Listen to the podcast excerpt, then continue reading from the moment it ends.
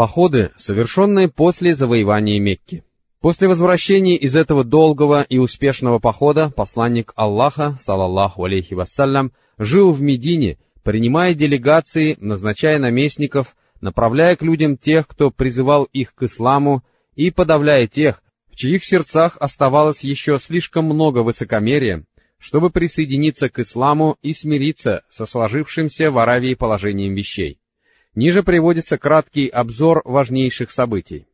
Из вышеизложенного нам уже известно о том, что посланник Аллаха, салаллаху алейхи вассалям, вернулся в Медину в конце восьмого года хиджры, а уже в самом начале месяца Мухаррам девятого года он направил к различным племенам сборщиков закята.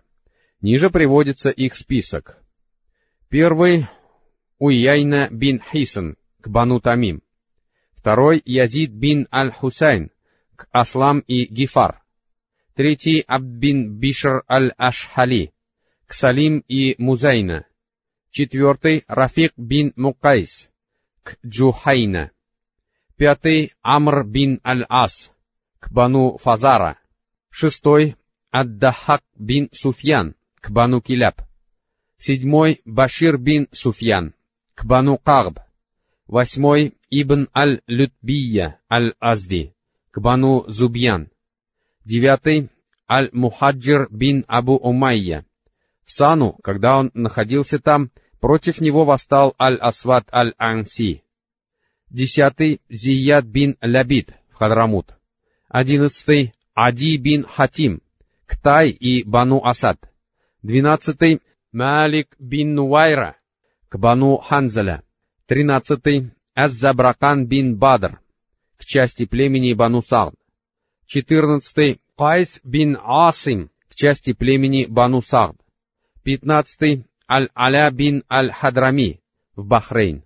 Шестнадцатый — Али бин Абу Талиб, в Наджран для сбора закята и джизьи. Джизья — подушная подать, которую должны были выплачивать иноверцы, которые жили на мусульманских территориях. Не все эти люди были отправлены к вышеуказанным племенам в месяце Мухаррам девятого года хиджры. Некоторым из них пришлось задержаться до тех пор, пока отдельные из этих племен не приняли ислам. А то, что направлять сборщиков закята стали именно в девятом году хиджры, указывает на большой успех исламского призыва после заключения перемирия в Аль-Худайбии. Если же говорить о том, что последовало после завоевания Мекки, то в этот период люди стали присоединяться к религии Аллаха толпами. Походы. Однако пророк, саллаллаху алейхи вассалям, направлял к различным племенам не только сборщиков закята, о которых мы упоминали выше. Несмотря на то, что в целом в Аравии установился мир, обстоятельства вынудили его организовать военные походы против некоторых племен. Ниже приводятся краткие сведения об этих походах. Поход отряда из 50 всадников под командованием Уйяйны бин Хисна аль-Фазари, да будет доволен им Аллах, против племени Бану Тамим в месяце Мухаррам 9 года хиджры. В составе этого отряда не было ни одного мухаджира и ни одного ансара. Причиной этого похода послужило то, что племя Бану Тамим подстрекало другие племена не платить джизью. Отправившись в путь, Отряд Уйяйны бин Хисна, да будет доволен им Аллах, шел по ночам и прятался днем. Мусульмане неожиданно напали на тамимитов в пустыне, и они бежали, а Уйяйна бин Хисн захватил одиннадцать мужчин, двадцать одну женщину и тридцать детей, которых привели в Медину и поселили в доме Рамли бин Аль-Харис, да будет доволен ею Аллах.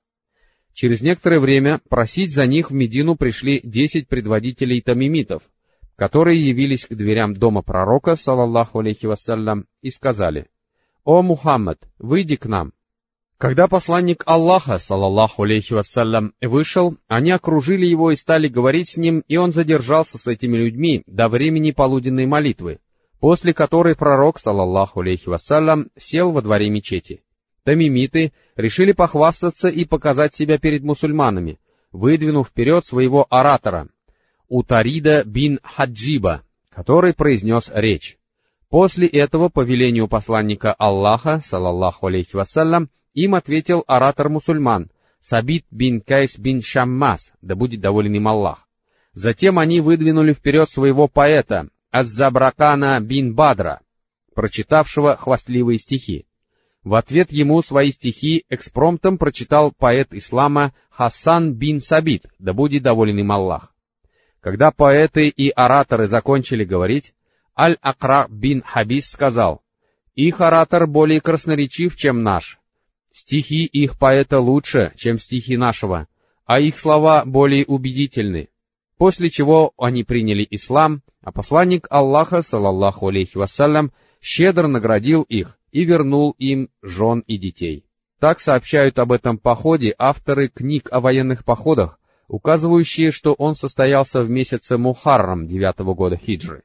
Однако в этом явно есть основания сомневаться, поскольку они упоминают, что Аль-Акра бин Хабис принял ислам не раньше, чем был организован поход на Бану Тамим, тогда как, по другим сообщениям, когда люди из Бану Хавазин просили посланника Аллаха вернуть им своих пленных, Аль-Акра бин Хабис сказал, «Я и Бану Тамим говорим нет», а это значит, что он принял ислам еще до этого похода. Поход отряда под командованием Кутбы бин Амира, да будет доволен им Аллах, против части племен Хасам, обитавшего в Табале близ Турбы. Этот поход состоялся в месяце Сафар девятого года хиджры. Кутба повел за собой двадцать человек, которые по очереди ехали на десяти имевшихся у них верблюдах. Мусульмане неожиданно напали на хасамитов, и между ними завязался жестокий бой. Все его участники получили многочисленные ранения. Люди из отряда Кутбы перебили часть врагов, захватили пленных и скот и доставили добычу в Медину. Поход на племя Бану Киляб, отряда под командованием Аддахакка бин Суфьяна аль-Киляби, состоявшийся в месяце Раби аль-Ауаль девятого года хиджры. Причиной этого похода послужило то, что люди из этого племени не просто отвергли обращенный к ним призыв к исламу, но и стали сражаться с теми, кто обращался к ним с призывом. Мусульмане разбили их, убив одного человека из этого племени.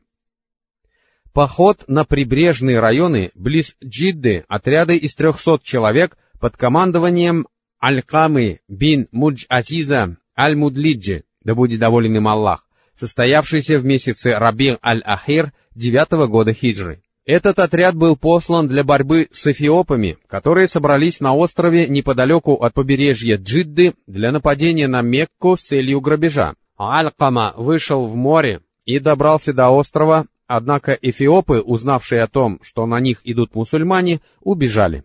Поход Али бин Абу Талиба, да будет доволен им Аллах, которому было велено разбить идола племени Тай, носившего имя Аль-Куллюс. Этот поход состоялся в месяце Раби Аль-Ауаль девятого года хиджры. Посланник Аллаха, салаллаху алейхи вассалям, вручил Али два знамени, белое и черное, и назначил его командиром отряда из 150 человек, с которыми было 100 верблюдов и 50 лошадей. На рассвете они неожиданно атаковали владение Хатима от Таи, где находился этот идол разбили его и захватили множество пленных и скота. Среди пленных находилась и сестра Ади бин Хатима, который бежал в Шам. В святилище Аль-Кулюса мусульмане обнаружили три меча и три панциря, а на обратном пути разделили между собой добычу, оставив все самое лучшее посланнику Аллаха, саллаху алейхи вассалям, и не включив в подлежавшую разделу добычу родственников Хатима, когда они прибыли в Медину, сестра Ади бин Хатима стала пытаться умилостивить посланника Аллаха, говоря, «О посланник Аллаха, мой брат отсутствует, отец умер, а я немощная старуха, которая не в состоянии принести другим никакой пользы. Так окажи мне милость, и Аллах окажет тебе милость». Пророк, салаллаху алейхи вассалям, спросил, «А кто твой брат?» Она ответила, «Ади бин Хатим, Пророк, салаллаху алейхи вассалям, спросил, «Тот, который убежал от Аллаха и посланника его?» После чего ушел. На следующий день она сказала ему нечто подобное и услышала в ответ то же самое. Еще через день она снова обратилась к нему, и на этот раз пророк, салаллаху алейхи вассалям, решил освободить ее. Человек, который стоял рядом с пророком, салаллаху алейхи вассалям, и которого она приняла за Али, посоветовал ей, «Попроси у него верховое животное». Она так и сделала, и посланник Аллаха, салаллаху алейхи вассалям, велел удовлетворить ее просьбу. После этого сестра Ади бин Хатима вернулась к своему брату в Шам и, встретившись с ним, сказала о посланнике Аллаха, салаллаху алейхи вассалям, следующее. «Он сделал то, чего не делал и твой отец. Приди же к нему, хочешь ты этого или нет». То есть он проявил большую щедрость, чем Хатим Аттай. И Ади явился к пророку, салаллаху алейхи вассалям, не имея ни гарантии безопасности, ни какого-нибудь письма. Посланник Аллаха, салаллаху алейхи вассалям, привел его в свой дом, а когда Ади сел перед ним, пророк, салаллаху алейхи вассалям, воздал хвалу Аллаху, возблагодарил его и спросил, «Что заставляет тебя бежать? Может быть, то, что ты должен сказать, нет Бога, кроме Аллаха? Но разве известен тебе какой-нибудь иной Бог, кроме Него? Ади сказал, нет. После этого пророк, салаллаху алейхи вассалям, беседовал с ним некоторое время, а потом сказал, тебя заставляет бежать лишь то, что ты слышишь слова «Аллах велик», но известно ли тебе нечто более великое, чем Аллах? Ади сказал, нет. Потом пророк, салаллаху алейхи вассалям, сказал, поистине, иудеи находятся под гневом Аллаха, а христиане являются заблудшими. И в конце концов Ади сказал, «Я, исповедующий единобожие мусульман». И лицо пророка, салаллаху алейхи вассалям, озарилось радостью. После этого пророк, салаллаху алейхи вассалям, велел поселить его у одного из ансаров, и Ади стал приходить к посланнику Аллаха, салаллаху алейхи вассалям, по утрам и вечерам. В сообщении, которое со слов Ади, да будет довольный Аллах, приводит Ибн Исхак, говорится, что, усадив его перед собой в своем доме, пророк, салаллаху алейхи вассалям, спросил, «О, Ади, разве не был ты христианином?» Ади сказал, «Был». Пророк, салаллаху алейхи вассалям, спросил, «Разве не брал ты себе четвертую часть добычи твоих соплеменников?» Ади сказал, «Брал». Пророк, салаллаху алейхи вассалям, сказал, твоей религии подобное не разрешается. Ади сказал, да, клянусь Аллахом. А потом Ади сказал, и я понял, что он пророк, посланный Аллахом, ибо ему было известно неведомое. В версии Ахмада сообщается, что Ади, да будет доволен им Аллах, сказал, Пророк, саллаллаху алейхи вассалям, сказал, «О, Ади, прими ислам, и ты будешь спасен». Я сказал, «Но я уже исповедую другую религию». Пророк, саллаллаху алейхи вассалям, сказал, «Я знаю твою религию лучше тебя». Я спросил, «Ты знаешь о моей религии лучше меня?» Он сказал, «Да». Разве не присваиваешь ты себе четверть имущества своих соплеменников, являясь христианином? Я сказал, да. Тогда он сказал, но в твоей религии это не разрешается. А как только он сказал это, я покорился ему.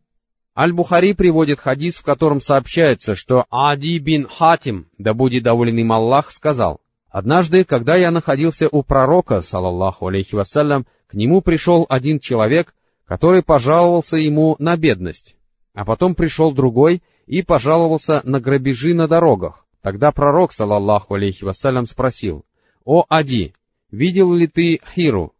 Если ты проживешь достаточно долго, то обязательно увидишь, как женщины в своих паланкинах станут отправляться в путь из Хиры, чтобы совершить обход Каабы, и не будут они бояться никого, кроме Аллаха. И поистине, если ты проживешь достаточно долго, то обязательно примешь участие в завоевании сокровищ Хасроя.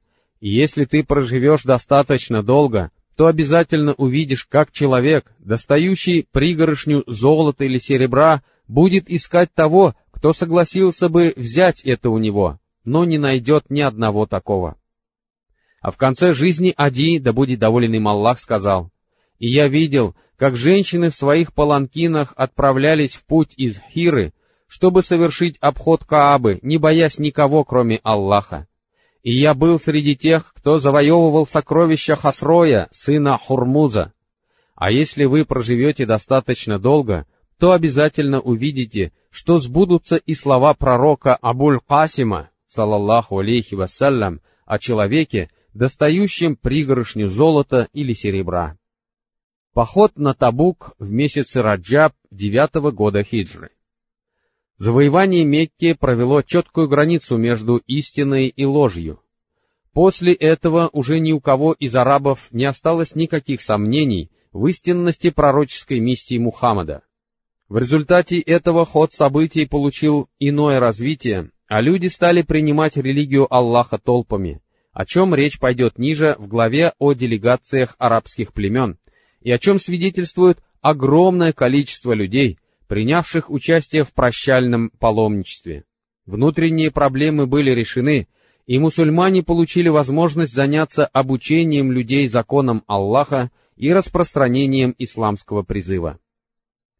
Оставалась еще одна сила, которая была в то время величайшей военной силой на земле и совершенно безосновательно предпринимала против мусульман враждебные шаги.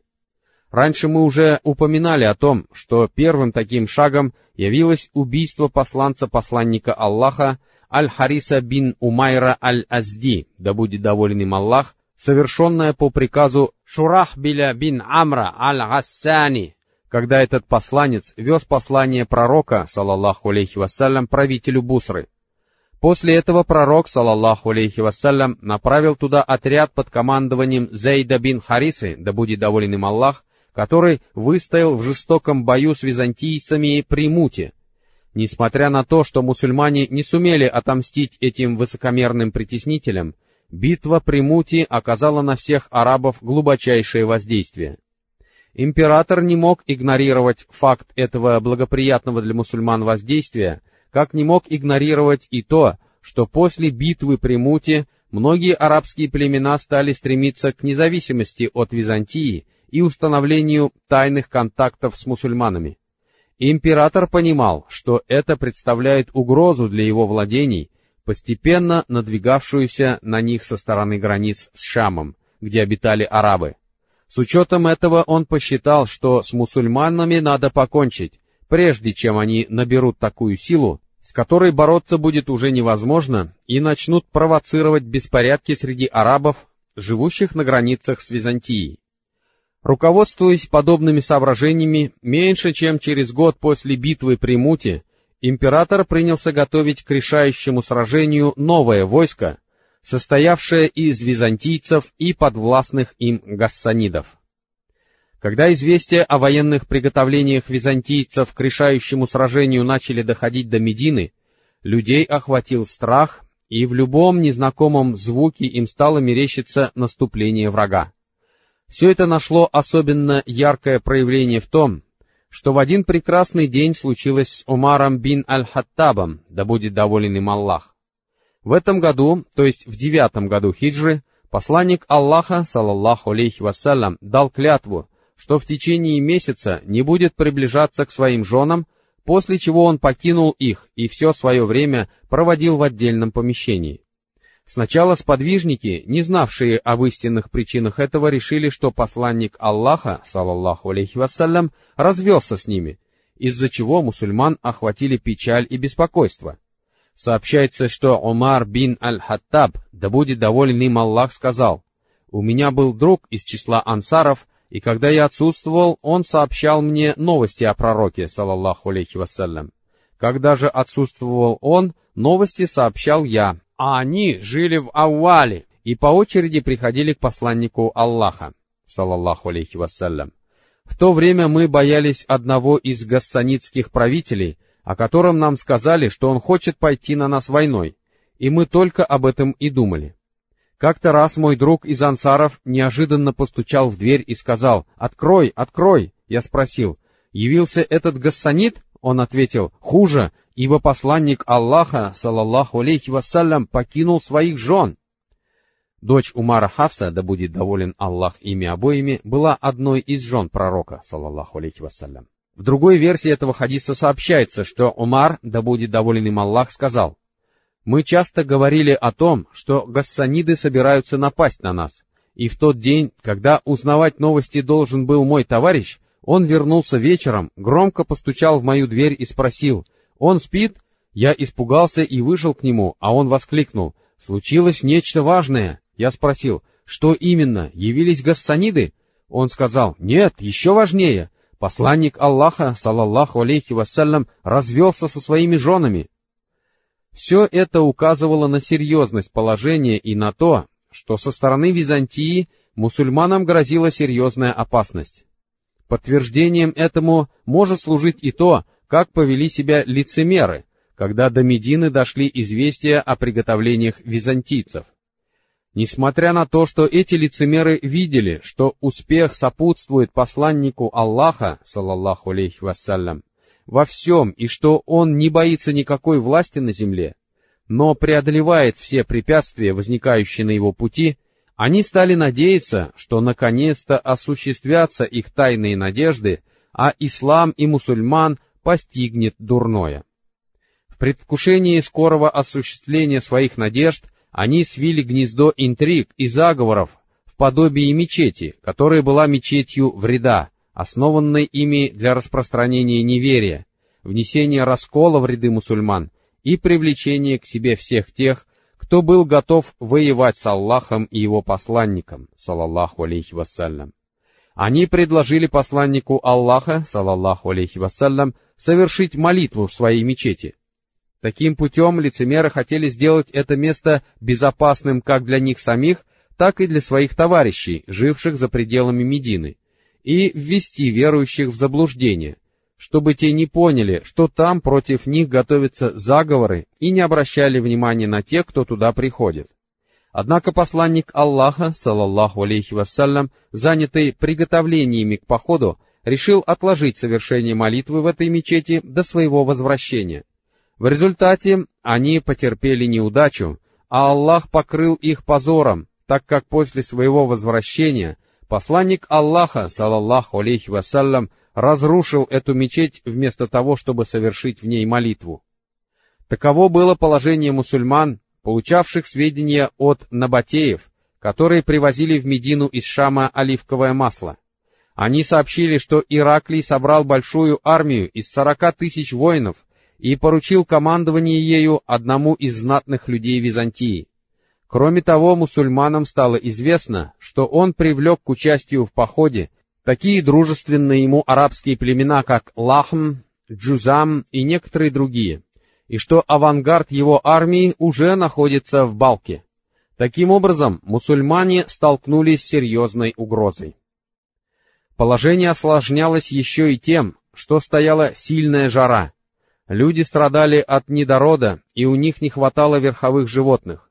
Между тем поспели финики. Всем хотелось остаться в тени пальм, и никто не желал никуда ехать, тем более что путь был не близким и тяжелым. Однако посланник Аллаха, салаллаху алейхи вассалям, был способен к более глубокому и мудрому анализу развития событий, чем все остальные. Он понимал, что если мусульмане станут медлить с походом в эти решающие моменты и позволят византийцам свободно пройти по территориям, находившимся под властью или влиянием мусульман, и напасть на Медину, это наихудшим образом отразится на деле исламского призыва и нанесет огромный урон военной славе мусульман. До исламские традиции, которым после битвы при Хунайне был нанесен смертельный удар, возродятся снова а лицемеры, выжидающие удобного случая, нанесут мусульманам удар сзади, когда византийцы обрушатся на них спереди. Все это могло привести к тому, что огромные усилия, которые он сам и его сподвижники приложили ради распространения ислама, пропали бы даром, и мусульмане лишились бы того, что было ими достигнуто в ходе кровопролитных войн и непрерывных военных походов. Итак, Посланнику Аллаха, салаллаху алейхи вассалям, все это было хорошо известно, и поэтому, несмотря на все трудности и тяготы, он решил выступить в поход и сразиться с византийцами на их собственной территории, не дожидаясь их нападения на земли мусульман. Приняв решение, посланник Аллаха, салаллаху алейхи вассалям, объявил своим сподвижникам, что им следует готовиться к бою, и направил к разным арабским племенам, а также в Мекку гонцов, призывая людей под свои знамена. Обычно, желая отправиться в поход, пророк, салаллаху алейхи вассалям, скрывал свои истинные намерения и объявлял во всеуслышание, что пойдет в каком-нибудь другом направлении. Однако на этот раз, с учетом опасности положения и трудностей пути, он объявил, что намеревается сразиться с византийцами. Он все разъяснил людям, чтобы они могли подготовиться к походу как следует, и стал побуждать их к борьбе на пути Аллаха. К этому же призывала их и неспосланная в это время часть суры покаяния. Кроме того, посланник Аллаха, салаллаху алейхи вассалям, призывал своих сподвижников делать пожертвования и расходовать самое ценное из их средств на пути Аллаха. Услышав голос посланника Аллаха, салаллаху алейхи вассалям, призывающего к сражению с византийцами, мусульмане поспешили выполнить его веление. Они принялись усиленно готовиться к бою, а представители различных племен и отдельных родов стали прибывать в Медину отовсюду, и никто из мусульман не хотел оставаться в стороне от этого похода, за исключением тех, сердца которых были поражены болезнью, и еще трех человек. Посланнику Аллаха, салаллаху алейхи вассалям, приходили даже бедные и неимущие, которые просили дать им верблюдов, чтобы и они могли участвовать в сражении, о чем Аллах Всевышний сказал так. «И нет греха на тех, которым ты сказал, что когда они пришли к тебе, чтобы ты дал им верховых животных, мне не на что вас посадить, после чего они покинули тебя с глазами, полными слез, ибо были огорчены тем, что нечего им потратить на пути Аллаха. 92 аят сура Покаяние. Кроме того, мусульмане сразу стали расходовать свои средства и делать пожертвования на подготовку к походу. Так, например, Осман бин Аффан, да будет доволен им Аллах, снарядивший для похода в Шам караван из двухсот верблюдов с седлами и попонами, сначала пожертвовал деньги на подготовку всех этих верблюдов и дал двести окий золота, потом пожертвовал еще сто верблюдов седлами и попонами, а потом принес еще тысячу динаров и отдал их посланнику Аллаха, салаллаху алейхи вассалям, который стал переворачивать эти динары, говоря, «Что бы ни делал Усман после этого дня, уже ничто не повредит ему». Усман же, да будет доволен им Аллах, делал все новые и новые пожертвования, отдав в общей сложности 900 верблюдов и 200 коней, не считая наличных денег. Абдрахман бин Ауф пожертвовал 200 оки серебра Абу Бакр пожертвовал все свое состояние, которое составляло четыре тысячи дирхемов, не оставив своей семье ничего, кроме Аллаха и его посланника, и явившись со своими пожертвованиями первым. Умар отдал половину того, что имел. Большие средства пожертвовал Аль-Аббас.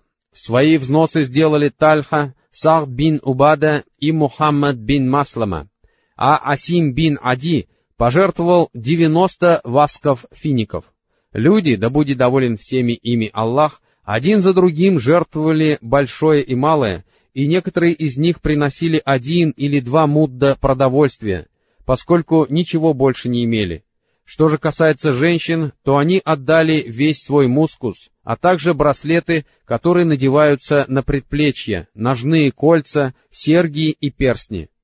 За исключением лицемеров, никто не проявил скупости, а Аллах Всевышний сказал, «Что касается людей, порочащих верующих, как тех, которые по своей воле подают милостыню, так и тех, которые находят, что подать, лишь по мере своих возможностей, и насмехающихся над ними, то посмеется над ними самими Аллах, и им уготовано мучительное наказание. 79 аят, сура Покаяние. Так проходила подготовка мусульманской армии, а потом посланник Аллаха, салаллаху алейхи вассалям, оставил в Медине за старшего, по одним сведениям, Мухаммада бин Масламу аль-Ансари, а по другим — Сибага бин Арфата, да будет доволен Аллах ими обоими. Что же касается Али бин Абу Талиба, да будет доволен им Аллах, то пророк, салаллаху алейхи вассалям, поручил его заботам членов своей семьи и велел ему остаться с ними. Из-за этого лицемеры стали выражать Али свое презрение, что побудило его покинуть город и присоединиться к посланнику Аллаха, салаллаху алейхи вассалям. Однако он отправил его обратно в Медину, сказав, «Разве недоволен ты тем, что будешь занимать при мне такое же место, как и Харун при Мусе, с той лишь разницей, что после меня пророков уже не будет?» В четверг посланник Аллаха, салаллаху алейхи вассалям, покинул Медину и двинулся на север, намереваясь достичь Табука.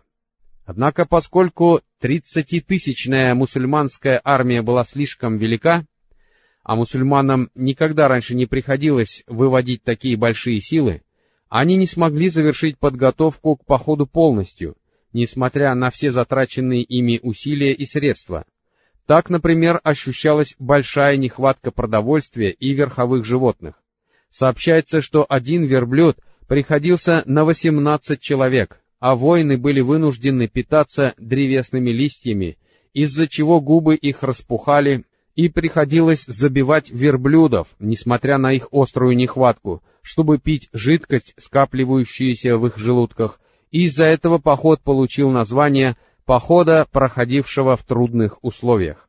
По пути на Табук мусульманская армия прошла через Аль-Хиджр, где некогда обитали самудяне, которые выламывали в этом вади, то есть вади Аль-Кура, огромные камни. Люди напились воды из их колодца, а когда они снова двинулись в путь, посланник Аллаха, салаллаху алейхи вассалям, сказал своим сподвижникам, «Не пейте эту воду, и не используйте ее для омовения перед молитвой, а то тесто, которое вы замесили на ней, скормите верблюдом, и ничего из этого не ешьте. А потом посланник Аллаха, салаллаху алейхи вассалям, велел им пользоваться тем колодцем, из которого пила воду верблюдица Салиха, мир ему. В обоих сахихах приводится хадис, в котором сообщается, что Ибн Умар, да будет доволен Аллах ими обоими, сказал, Проезжая через Аль-Хиджр, посланник Аллаха, салаллаху алейхи вассалям, сказал, «Не входите в жилище обидевших самих себя, иначе как плача, чтобы не постигло вас то же, что постигло их». После чего посланник Аллаха, салаллаху алейхи вассалям, прикрыл себе голову одеждой и ускорял шаги, пока не пересек эту долину. В дороге воины, испытывавшие сильную жажду, стали обращаться с жалобами к посланнику Аллаха, салаллаху алейхи вассалям, который обратился к Аллаху с мольбой, после чего Аллах не спаслал к ним облака, и люди смогли напиться и запастись водой.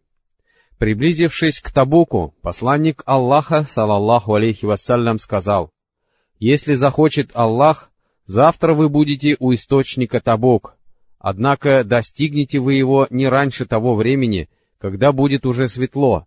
Так пусть же тот, кто подойдет к этому источнику, не прикасается к воде, пока туда не подойду я.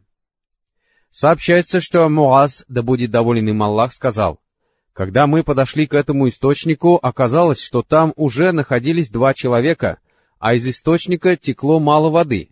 Посланник Аллаха, салаллаху алейхи вассалям, спросил их, «Прикасались ли вы к этой воде?» Они сказали «да». Тогда пророк, салаллаху алейхи вассалям, сказал им то, что было угодно Аллаху, а потом зачерпнул из этого источника немного мутной воды. Затем посланник Аллаха, салаллаху алейхи вассалям, омыл этой водой лицо и руки, а остатки воды вылил обратно в источник. После чего вода из него стала течь в изобилии, и люди смогли напиться. А потом посланник Аллаха, салаллаху алейхи вассалям, сказал, «О, Муаз, если проживешь ты достаточно долго, то увидишь здесь множество садов». Сообщается, что еще по дороге, а согласно другому сообщению, по прибытии в Табук, посланник Аллаха, салаллаху алейхи вассалям, сказал, «Ночью будет дуть очень сильный ветер, пусть же никто из вас не поднимается со своего места, а тот, у кого есть верблюд, пусть спутает ему ноги и ночью действительно стал дуть такой сильный ветер, что когда один человек встал, его унесло на гору Тай.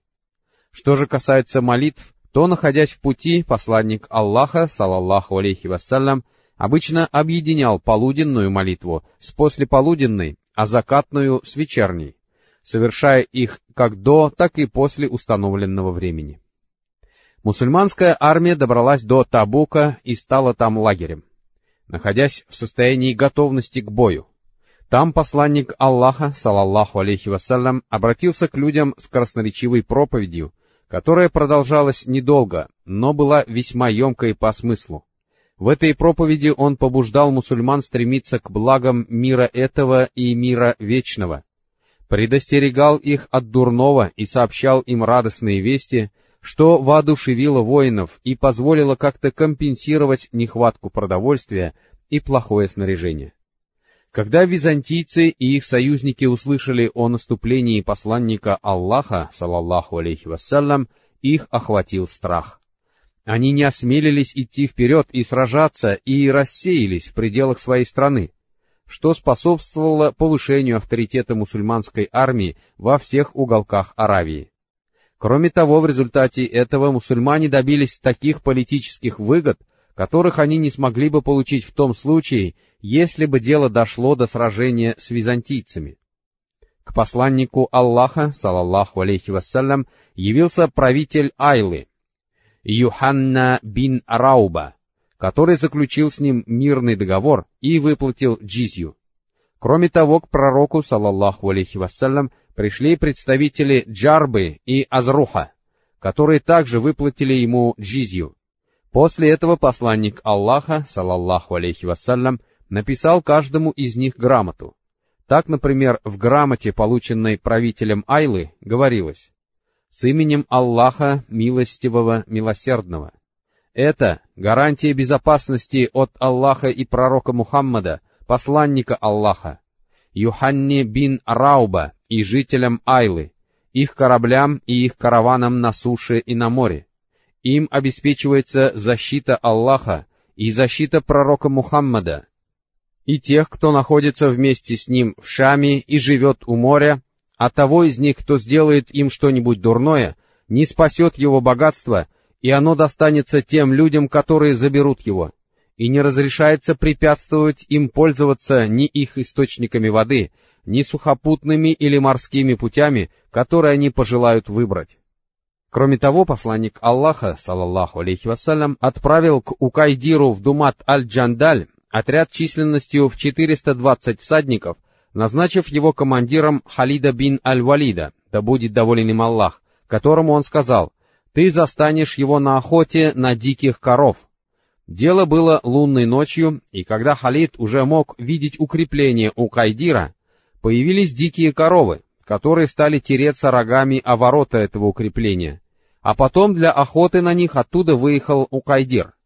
Халиду удалось захватить Укайдира, несмотря на то, что его окружали всадники, и он доставил его к посланнику Аллаха, салаллаху алейхи вассалям, сохранившего ему жизнь и заключившего с ним мирный договор, по условиям которого Укайдир должен был отдать две тысячи верблюдов, восемьсот рабов 400 панцирей и 400 копий, а также соглашался на выплату джизьи.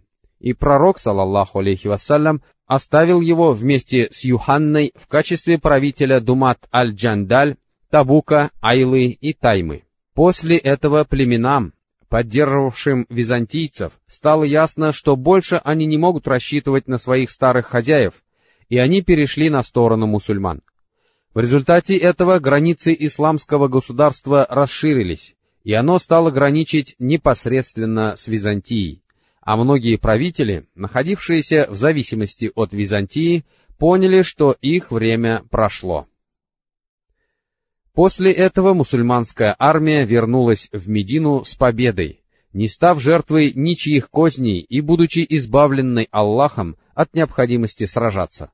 На обратном пути в одном из горных проходов 12 человек из числа лицемеров предприняли попытку покушения на пророка, салаллаху алейхи вассалям. Когда посланник Аллаха, салаллаху алейхи вассалям, ехал по этому проходу, его сопровождали только Аммар, державший его верблюдица за повод, и Хузайфа бин Аль-Яман, да будет доволен Аллах ими обоими, который погонял ее сзади, тогда как все остальные уже находились в пределах Вади.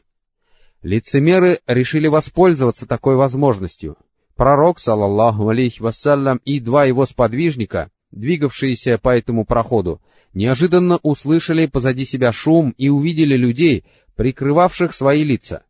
По приказу пророка, салаллаху алейхи вассалям, Хузайфа стал бить их верблюдов палкой по мордам, и Аллах внушил им страх. Они поспешили покинуть это место и присоединиться ко всем остальным. А Хузайфа, да будет доволен им Аллах, сообщил посланнику Аллаха, салаллаху алейхи вассалям, их имена и рассказал ему об их намерениях. По этой причине его стали называть хранителем тайны посланника Аллаха, салаллаху алейхи вассалям. А Аллах Всевышний сказал об этом событии так. «И задумали совершить то, что им не удалось прежде». 74 аят, сура Покаяние. Увидев показавшуюся вдали Медину, посланник Аллаха, салаллаху алейхи вассалям, сказал, «Вот Таба, а вот Ухуд, гора, которая любит нас и которую любим мы». Когда люди услышали о возвращении пророка, салаллаху алейхи вассалям, на улице города для торжественной встречи высыпали женщины и дети, которые произносили такие стихи. «Нас озарила полная луна, появившаяся из-за склонов Аль-Вада, и должны мы быть благодарными, пока останется хоть один, взывающий к Аллаху. Посланник Аллаха, салаллаху алейхи вассалям, выступил в поход на Табук в месяце Раджаб, а вернулся в Рамадане девятого года хиджры. Таким образом, всего этот поход занял пятьдесят дней, двадцать из которых пророк, салаллаху алейхи вассалям, провел в Табуке, а остальные в пути. Этот поход стал последним походом посланника Аллаха, салаллаху алейхи вассалям. Поскольку этот поход проходил в особых условиях, он стал суровым испытанием Аллаха Всевышнего и позволил отделить верующих ото всех прочих. Аллах Всевышний всегда поступает так в подобных обстоятельствах, ведь Он сказал, «Аллах не оставит верующих в таком положении, в котором вы находитесь ныне, пока не отделит мерзкое от благого». 179 аят семейства Аймрана. В этот поход пошли все те, кто отличался искренней верой, а неучастие в нем становилось признаком лицемерия человека. Когда посланнику Аллаха, салаллаху алейхи вассалям, сообщали о том, что кто-нибудь хотел остаться, он говорил людям, «Оставьте его, ибо если в нем есть благо, Аллах сделает так, что он присоединится к вам. В противном же случае он даст вам отдохнуть от него». В конце концов остались лишь те, кого задержали какие-либо уважительные причины, или же лицемеры, которые возводили ложь на Аллаха и его посланника, и остались в Медине после того, как и спросили на это разрешение под ложными предлогами, или не сделав даже этого. Кроме того, без уважительных причин в походе не приняли участие и три человека из числа истинно верующих. Этих людей Аллах сначала подверг испытанию, а потом принял их покаяние. Вернувшись в Медину, посланник Аллаха, салаллаху алейхи вассалям, прежде всего направился в мечеть, где совершил молитву в два ракагата, а потом сел для того, чтобы поговорить с людьми. Лицемеры, которых набралось более 80 человек, стали выдвигать всевозможные оправдания и приносить посланнику Аллаха, салаллаху алейхи вассалям, клятвы. Он принял у них эти оправдания, обратился к Аллаху с мольбами о прощении для этих людей и оставил то, что они утаили, на усмотрение Аллаха. Что же касается трех истинно верующих, которыми были Ахд бин Малик, Мурара бин Ар-Раби и Хиляль бин Умайя, да будет доволен всеми ими Аллах, то они предпочли сказать правду, после чего посланник Аллаха, салаллаху алейхи вассалям, запретил всем остальным своим сподвижникам разговаривать с ними. Затем им был объявлен полный бойкот, и отношение людей к ним изменилось настолько, что земля показалась им тесной и их охватила сильная скорбь. Их положение дошло до крайности через сорок дней после начала бойкота, когда им было велено не приближаться даже к их женам. А когда прошло пятьдесят дней, Аллах Всевышний не спаслал аят, котором говорилось, что их покаяние принимается. Аллах Всевышний сказал, «И он обратился также к тем троим, которые были оставлены, после того, как охватила их такая скорбь, что земля со всеми ее просторами стала для них тесной, и сжались их души, и они решили, что нет убежища от Аллаха, кроме обращения к Нему. Он обратился к ним, чтобы они приносили покаяние и впредь. Поистине, Аллах, Он приемлющий покаяние, милосердный. 118 аят Сура Покаяния. Этих троих людей, как и всех остальных мусульман, охватила величайшая радость. Они ликовали, дарили людям подарки и раздавали милостыню, и этот день стал счастливейшим днем их жизни. А тех, кто остался в Медине по уважительной причине, Аллах Всевышний не спаслал такие аяты. «Нет греха ни на слабых, ни на больных, ни на тех, кому нечего потратить на пути Аллаха, если они искренни по отношению к Аллаху и посланнику Его. И нет греха на тех, которым ты сказал, когда они пришли к тебе, чтобы ты дал им верховых животных, мне не на что вас посадить. После чего они покинули тебя с глазами полными слез, ибо были огорчены тем, что нечего им потратить на пути Аллаха. 91 и 92 аяты Сура Покаяния. А когда посланник Аллаха, салаллаху алейхи вассалям, приблизился к Медине, он сказал о таких людях следующее. «Поистине, остались за нами в Медине люди, задержавшиеся там по уважительной причине, но тем не менее находившиеся с нами, какой бы горной дорогой или вади мы ни шли». Люди спросили, «О посланник Аллаха, и они оставались в Медине?» Пророк, салаллаху алейхи вассалям, сказал, «И они оставались в Медине». Значение этого похода Поход на Табук в огромной степени способствовал укреплению авторитета мусульман в Аравии и их усилению. Людям стало ясно, что среди арабов долгая жизнь не суждена ни одной силе, кроме ислама, а все надежды тех, кто все еще придерживался традиций джихилии и лицемеров, выжидая удобного случая, чтобы как-то навредить мусульманам, оказались тщетными, поскольку эти надежды были связаны с византийцами. После этого похода они успокоились и смирились с существующим положением, поняв, что это неизбежно. Ввиду этого мусульманам уже не было необходимости проявлять осторожность и мягкость во взаимоотношениях с лицемерами, а Аллах велел мусульманам относиться к ним строго — запретив им принимать от лицемеров какие бы то ни было даяния, совершать по ним заупокойные молитвы, просить о прощении для них и приходить на их могилы.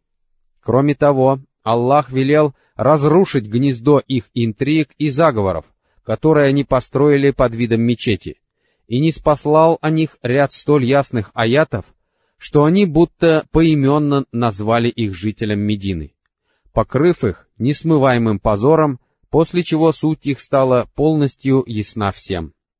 О том, какую большую роль сыграл этот поход, свидетельствует тот факт, что хотя делегации арабских племен прибывали к посланнику Аллаха, салаллаху алейхи вассалям, и до, и после завоевания Мекки, они никогда не являлись к нему так часто и в таком количестве, как после похода на Табук.